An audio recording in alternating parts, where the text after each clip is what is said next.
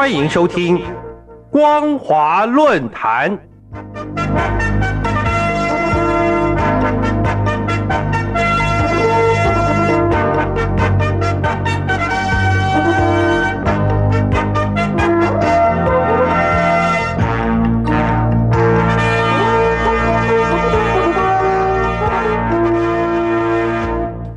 各位听众朋友，您好，欢迎收听光华论坛，我是世奇。今天的论坛主题是中国大陆疫情对其国内与国际社会之影响。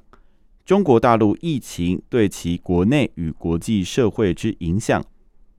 今年二月十七号，在中共外交部举办的记者会上，法新社的记者提问：法国刚刚取消针对来自中国旅客的新冠检测措施，对此有什么回应？对此，中共外交部发言人汪文斌回应说，在中共中央政治委员、中央外事工作委员会办公室主任王毅抵达法国的当天，法国就决定取消对来自中国旅客的入境限制措施。王毅更表示，中法战略合作应该走在其他国家前列，引领时代发展潮流。进入后疫情时代，中方愿同法方尽快重启战略、财经和人文交流三大机制性对话，加强民用核能、航空航太、医疗卫生、农食、旅游、文化等领域及协力厂商市场合作，推动两国关系取得更多成果。从汪文斌所讲的这段话中，不难发现，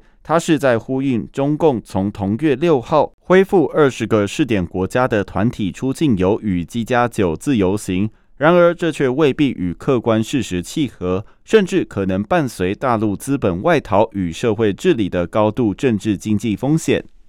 而在今年一月三十号，中共外交部发言人毛宁在例行记者会中宣称。根据统计，今年春节期间，全国出入境人员超过两百八十七万人次，日平均四十一万人次，比较去年春节同期增长百分之一百二十点五。中国游客出境游整体订单同比增长百分之六百四十，跨境机票订单增长四倍以上。各国都在热烈欢迎中国游客。无论是从旅游热还是消费潮，都体现出中国人民对美好生活的向往和对国家发展的信心，也让各国人民感受到中国经济复苏的强劲动力和中国经济向好的世界意义。除了毛宁所说的这一段话之外，今年二月十五号，汪文斌也指出，中国重启出境团队游的利好消息传遍全球后，多国政府和旅游从业者翘首以盼。热情欢迎中国游客到来。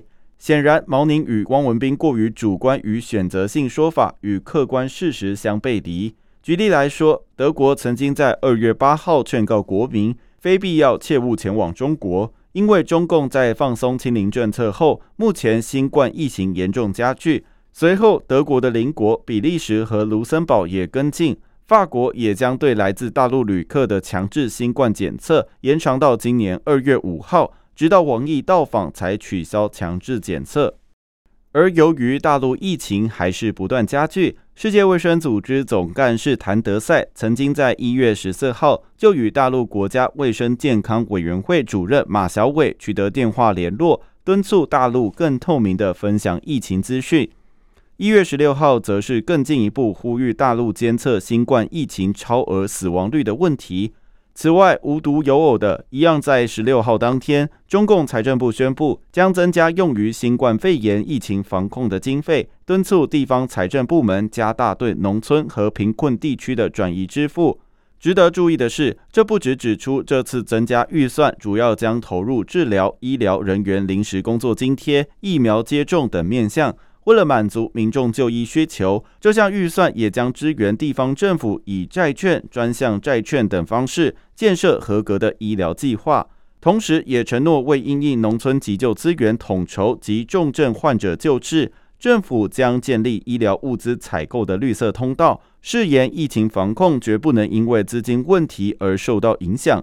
从这些来看，大陆疫情造成供应链脱钩、经济成长疲软、税收不足等问题。因为清零政策所造成的冲击何其深重，而今更导致社会治理匮乏与地方沉重的债务问题，都让各地方政府本来就羸弱的经济状况更是雪上加霜。即使后疫情时代，境外旅游成为中共外交工具，却难掩中国因为疫情伴随的内部治理问题。各位听众朋友，针对大陆后疫情时代境外旅游资本外逃问题。根据今年二月十六号《经济学人》杂志发表的“为何越多中国人旅游意味更多资本外逃”的专文报道，引述了二零一七年时任美国联邦储备委员会 Anna Wong 的论文，试图计算出有多少资本借由出境旅游从大陆流出。作者检视二十处大陆热门出境旅游目的地相关数据。包括当地收支平衡、游客人数统计，以及对典型大陆游客消费金额的调查，进而将中共国际收支报告的出境支出与目的地国报告的入境消费支出进行比较。原则上，两者数据理应相匹配。然而，从二零一四年开始，两者之间却出现巨大差距。例如，二零一五年达到一千亿美元，占大陆国内生产毛额百分之一。同时，Anna Wong 也发现，大陆出境旅行支出报告与经济模型预测水准之间也存在类似巨大差距。由于该经济模型主要在反映目的地国家的国内生产毛额与大陆的差距，以及大陆自身的经济规模等因素，导致中共政策制定者不止紧缩资本管制，并更严格审查交易。然而，中共自身旅游支出数据还是超过来自目的地国家和全球来源的数据。由于大陆在新冠肺炎疫情期间累积大量存款，不只是房地产景气不振，甚至还缺乏投资标的。就此看来，大陆人将热衷于境外分散资产，也喜欢扩大他们的投资组合。可见，大陆还是会投入境外旅游，资本外逃问题也将会相应而来。显然，即使大陆进入后疫情阶段，当时清零政策伴随的社会治理难题，会同时对中国内部与国际社会存在相当的负面影响。以上就是今天的光华论坛。今天的论坛主题是中国大陆疫情对其国内与国际社会之影响。中国大陆疫情对其国内与国际社会之影响。我是世奇，光华论坛，我们下次见。